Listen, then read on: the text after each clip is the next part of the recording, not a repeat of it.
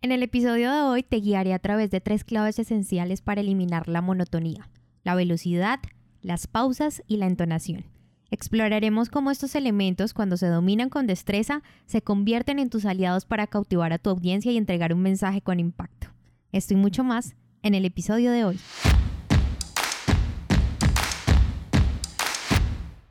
Bienvenidos al podcast En Prosa, un espacio donde analizaremos cómo mejorar tus habilidades comunicativas. En este podcast, En Prosa, te ayudamos a que no seas más el tímido del grupo, que te conviertas en todo un líder y no se te dificulte expresar tus pensamientos en el momento y la manera adecuada. Hemos seleccionado los mejores temas Tendremos entrevistas con personas que tienen experiencia en ello, donde analizaremos de manera muy sencilla, desmenuzaremos la información para que lo aprendas y practiques en cualquier área de tu vida. Soy Diana Checa, bienvenidos.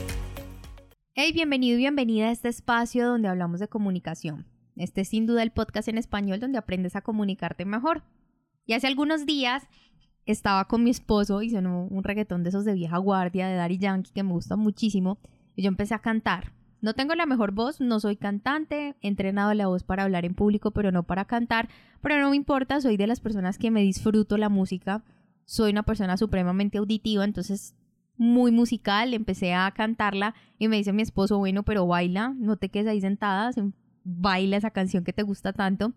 Y yo me sentí retada y yo dije, bueno, sí, voy a bailar esa canción pero tenía un inconveniente. En mi mente yo estaba como con el swing a toda máquina, pero lo cierto es que no tenía ni swing, ni flow, ni nada por el estilo, ni siquiera los pasos de TikTok me salían porque me sentía oxidada, me sentía que me hacía falta como ese ritmo que la música tiene y que por sí sola te hace mover. Y saqué muchas conclusiones de esta situación, una que pues evidentemente ya no tengo 20 años, que ya los años se notan en la manera en la que bailas, y aunque podría ser también un tema en lo que podríamos discutir en cualquiera de los episodios, hablando del tema de cómo hablamos las personas a lo largo de nuestra vida y que en ciertos momentos empezamos a hablar de una manera diferente por nuestra vida laboral y por las múltiples situaciones que vivimos o experimentamos, llegué a la conclusión de que lo mejor que podíamos hacer para hablar esta semana era acerca del ritmo. Porque tal vez ustedes como yo pueden saberse las canciones, pero tal vez no sean los mejores bailarines. Lo cierto es que debo confesarles que yo sí soy una buena bailarina de salsa, pero tal vez el reggaetón no es lo mío.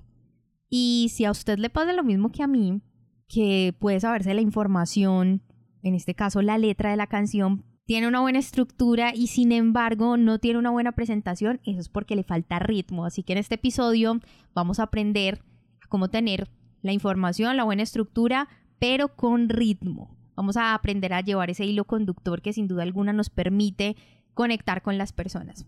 Ya sé que muchos estarán pensando en este punto que hay personas arrítmicas y lo cierto es que el ritmo es algo innato, de hecho si vamos a hablar de ritmo debemos situarnos desde el útero materno, que es desde donde lo percibimos, desde nuestro nacimiento el ritmo se convierte en una presencia constante que nos acompaña en todos los aspectos de nuestra vida, incluso mientras dormimos. Y este elemento está intrínsecamente ligado tanto a la música como al lenguaje, ya que en el habla el ritmo desempeña un papel fundamental en la comprensión de las palabras, marcando pausas, acentuando el mensaje de manera efectiva. Por eso, olvídense de pensar que no pueden llevar el ritmo, porque si acabo de decir que es algo innato, lo podemos desarrollar. Así que así usted no tenga conocimiento en diferentes ritmos, en este episodio vamos a aprender, porque es cuestión de entrenarlo y aunque con seguridad será todo un reto, no va a ser imposible con los tips que vamos a aprender en este episodio. Lo cierto es que existen diferentes ritmos o diferentes maneras en las que podemos salir de esa monotonía, de ser aburridos, porque justamente eso pasa cuando tenemos un mismo ritmo todo el tiempo, un mismo paso de baile. Por eso lo fantástico de bailar, que es la analogía que estoy haciendo, pues es dar vueltas, hacer tal vez no piruetas, pero sí hacer y jugar con esos pasos de baile que tiene cada ritmo y que al combinarlos pues se ve esa magia y esa belleza que tiene la danza, el baile en sí. Pero como estamos hablando de comunicación, voy a citar a Cicerón, que es uno de los padres de la oratoria y él concibe el ritmo como un medio lingüístico para conseguir un buen estilo. Él habla de que el ritmo tiene la función de realzar los conceptos, además de darle estilo a las palabras que usas pero sin alejarme de cómo lograr ese ritmo que es el tema central de este episodio, puedo decirte que el ritmo permite llevar ese hilo discursivo. Así que a continuación y sin más preámbulos, vamos a aprender a tener un ritmo adecuado en nuestras presentaciones. Número 1. Velocidad. La palabra ritmo significa velocidad del movimiento. Esto quiere decir que podemos hablar de una medida para saber cómo estamos llevando el ritmo o cómo estamos hablando en una presentación. Siendo así, podemos decir que existe una percepción del ritmo. Existe un ritmo rápido y un ritmo lento. Lo mismo sucede con nuestro ritmo cardíaco. Existe un ritmo cardíaco medio que tiene unas pulsaciones por minuto entre 60 y 80. Si hay pulsaciones por debajo de los 60, quiere decir que hay un ritmo cardíaco lento. Por encima de los 80, un ritmo cardíaco rápido. ¿A qué voy con todo esto? A que el ritmo, así como el ritmo cardíaco, es un elemento esencial para poder realizar un buen trabajo con la audiencia que tienes enfrente. Porque si un orador habla a la misma velocidad, estará privando a su público de que conecte con él y con su información. Para que esta información entonces tenga el poder suficiente y conquiste su mente y su corazón, hay que trabajar en el ritmo. Y mucho hablamos del ritmo porque cuando estamos en medio de una presentación y tenemos nervios, algunas personas o hablan muy despacio, en un tono muy bajo, o hablan supremamente rápido como si estuvieran diciendo una retaíla. Y eso hace que a lo largo de una presentación de una o dos horas, tal vez 15 minutos, los que sea que hables, tengas la misma velocidad todo el tiempo aburrirás a tu audiencia como lo hablábamos hace un momento y te vas a volver monótono, que ese es el gran pecado de cualquier orador. Eso es como cuando tienes un vecino que todo el tiempo escucha las mismas tres canciones y todo el tiempo las escuchas y ya estás aburrido de escuchar las mismas tres canciones. No sabes si está sufriendo de desamor, si son canciones que hablan al respecto o si son sus favoritas o simplemente son las únicas que se sabe. Pero lo cierto es que estás aburrido de escuchar todos los días lo mismo. Y de igual manera sucede cuando hablamos en público. Si utilizas solo algunas de esas velocidades de las que estamos hablando, vas a dejar ver que no has desarrollado esas otras habilidades dentro del ritmo, que te falta dominio de la audiencia y por lo tanto la audiencia misma concluirá tus limitaciones como orador. La invitación, por lo tanto, en este episodio es a que dejemos atrás esa monotonía, que nos esforcemos por aumentar la variedad de nuestro discurso y como siempre estamos en búsqueda de vencer esa monotonía en nuestra manera de hablar, buscamos ser naturales, no hablar ni muy rápido ni muy lento. Pero lo cierto es que necesitamos tener un balance. No se trata de hacerlo a una velocidad media, sino de jugar justamente con una velocidad o mucho más rápida o mucho más lenta. El cambio de ritmo de rápido a lento o de lento a rápido e incluyendo por supuesto esa velocidad media llamará la atención de tu audiencia. Esto pasa mucho cuando vamos en un carro que va a 100 kilómetros por hora llevas una hora a 100 kilómetros por hora, entonces ya perdiste como esa noción de que vas muy rápido, pero de un momento a otro el carro frena, 20 kilómetros por hora. Automáticamente lo que se te había vuelto paisaje, que era en este caso la velocidad tan rápida a la que iba, vuelve a cobrar importancia porque bajó bruscamente. Pasa de igual manera cuando vas a un concierto y tu artista favorito va a cantar esa canción por la que fuiste a verlo, pero de un momento a otro eso se vuelve como un remix, como que la canción empieza igual, a la que tú te sabes, pero le hacen unos covers, unos arreglos, empieza más rápido, más lento, entonces automáticamente capta tu atención. Eso evitará que seas monótono o aburrido cuando hablas en público. Exactamente lo mismo del artista, captar tu atención en ese momento. Sin embargo, a veces es difícil saber o reconocer cuándo se debe hacer un cambio de velocidad, porque en muchas ocasiones creemos que debe hacerse de manera constante y que todo el tiempo entonces tenemos que estar de rápido a lento, de lento a rápido. Pero lo cierto es que debemos aprender a hacerlo con estrategia y eso, queridos amigos, solo lo da la práctica. Número 2. Pausa. Dice Dale Carnegie que en el discurso público la pausa no es un mero silencio, es un silencio hecho elocuentemente. Sabias palabras en medio de este episodio que hablamos de ritmo, porque hay que saber cuándo hacer una pausa y también hacerla con estrategia. También lo decíamos ahorita en el punto anterior que hablábamos de las velocidades.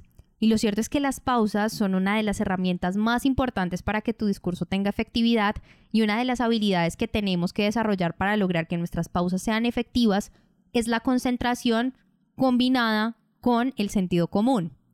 Cuando hablamos de pausa, es lo que nos permite organizar nuevamente nuestras ideas, la estructura de la información que tenemos. Le damos orden a lo que vamos a decir y también le damos fuerza antes de enviar el siguiente mensaje.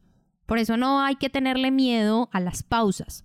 Para que te consueles con el tema de las pausas, Hitler, que fue un gran orador, hacía pausas de hasta 5 minutos. 5 minutos. Así que lo primero es olvidarte de ese miedo que le tienes a los silencios y así también evitarás las muletillas. Simplemente respira, organiza tus ideas y para este punto también es importante recalcar que debes tener paciencia. En un inicio las pausas pueden convertirse en el peor enemigo para cualquier orador porque sientes incomodidad en ese silencio. Pero lo cierto, y como lo he repetido en muchas ocasiones, no existen silencios incómodos, sino inseguridades que hablan. Por tanto, debemos ser pacientes y dejar que fluya nuestra información, pero con fuerza.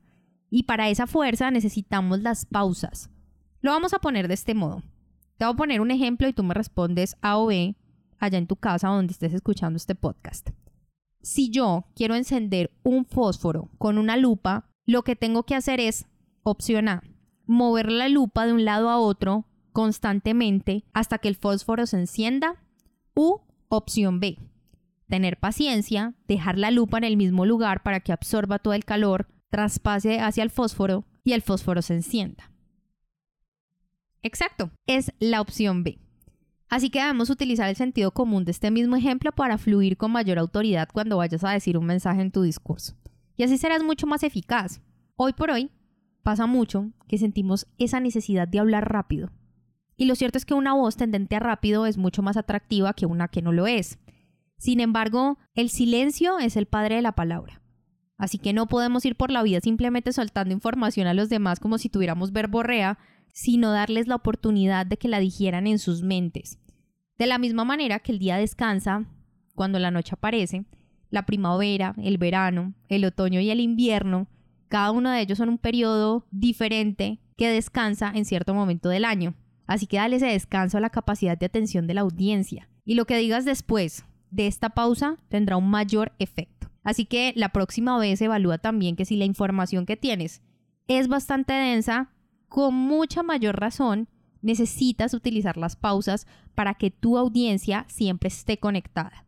Muchas veces subestimamos la inteligencia de las personas porque no conoce ciertos tecnicismos o lenguaje que permita avanzar en el transcurso de la presentación. Pero puede que sea eso o también puede que no estés dando las pausas suficientes para que el público entienda la información que tienes por contar. Número 3. Entonación. Hablábamos de las velocidades hace un rato, pero también es importante hablar o mencionar el tono. Se dice que el discurso es una forma modificada del canto y que una de las principales diferencias es el hecho de que en el canto las vocales son prolongadas y los intervalos son cortos, mientras que en el discurso las palabras se pronuncian en diferentes tonos, las vocales no son prolongadas y los intervalos entre las palabras son distintos. Estamos hablando de que existe un tono alto, un tono medio y también un tono bajo. Y no solamente se usa esta variación de tonos en las exclamaciones o en las preguntas como estamos acostumbrados. Si hablamos de exclamaciones sería algo así como, oh, siento un dolor de cabeza. Si es una pregunta, ¿tienes dolor de cabeza? Lo cierto es que en cualquiera de las dos ocasiones tenemos un cambio de tono porque nos obligan los signos de puntuación, pero no son las únicas maneras en las que nosotros podemos hacerlo. La entonación está relacionada también con el cambio de pensamiento y esa es la clave, el cambio de pensamiento. Cada vez que haya un cambio de pensamiento o una idea nueva, hay un cambio de tono. A mí esto me ha ayudado muchísimo para saber cuándo debo hacer un cambio de tono. Sin embargo, este cambio de tono es muy difícil para las personas que están aprendiendo a hablar en público o incluso para muchas personas que llevan tiempo en el tema de la oratoria, pero se aprenden los discursos de memoria. Y esa es la razón por la cual no recomiendo en lo absoluto aprenderse de memoria, porque se pierde la naturalidad, Pasan cosas como estas que no sabes el momento en el que estás cambiando de pensamiento porque no tienes el discurso interiorizado. Estás repitiendo algo que en algún momento pensaste y construiste, pero no lo estás haciendo con la naturalidad del caso. Por tanto, es necesario reconocer que nuestra voz tiene una gama que va desde el tono más alto hasta el tono más bajo. Tenemos un rango vocal, así que no podemos brindarle al oído simplemente una misma nota al hablar.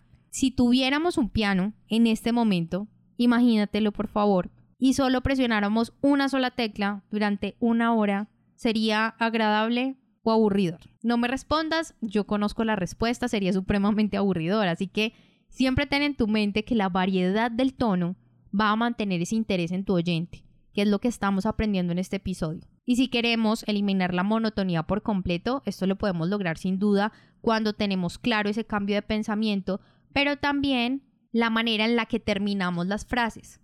Si lo hacemos siempre hacia arriba, como si estuvieras preguntando, vamos a tener también un mismo tono y por lo tanto un mismo ritmo y como consecuencia tendremos monotonía dentro de un discurso. Te voy a dar un ejemplo. Voy a decir una frase con la terminación hacia arriba o en un tono alto y luego haré una frase con una buena entonación para que veas la diferencia. El ritmo es importante para presentaciones efectivas. Lo que acabas de escuchar está dicho en un tono siempre alto y ahora vamos a hacer la prueba de la misma frase entonada correctamente. El ritmo es importante para escuchar presentaciones efectivas. Si te das cuenta, en esta frase utilicé una entonación arriba y abajo, siempre terminando hacia abajo. Porque lo que pasó en la anterior frase es que parece que no hubieras terminado por completo, que te faltará algo por decir y demuestra inseguridad. Y esa es la razón por la que siempre debes acabar hacia abajo, no hacia arriba, porque demostraría esa inseguridad de la que te hablé, como si te faltara algo más por expresar. Como ves en este episodio hemos aprendido tres claves para eliminar la monotonía, la velocidad, las pausas y la entonación. Tres habilidades que podemos desarrollar con la práctica a la hora de hablar en público y que serán nuestras aliadas sin lugar a duda para que nuestro mensaje llegue a la audiencia con efectividad. En este episodio estamos un paso más cerca para lograr desarrollar esas habilidades comunicativas que nos permiten comunicarnos mejor todos los días. Cuéntame en arroba checadiana o en arroba en prosa podcast en Instagram cuáles son esos temas que te gustaría seguir aprendiendo para hablar en público con efectividad. Responde la pregunta de qué te pareció el episodio en tu plataforma favorita y por lo pronto tú y yo tenemos una cita en un próximo episodio. Si te gustó este podcast, compártelo. No olvides suscribirte para recibir más información www.enprosa.com y síguenos en Facebook, Instagram, Twitter y YouTube, arroba en prosa podcast, arroba en prosa podcast, para que te enteres de nuestras novedades y nuevos programas.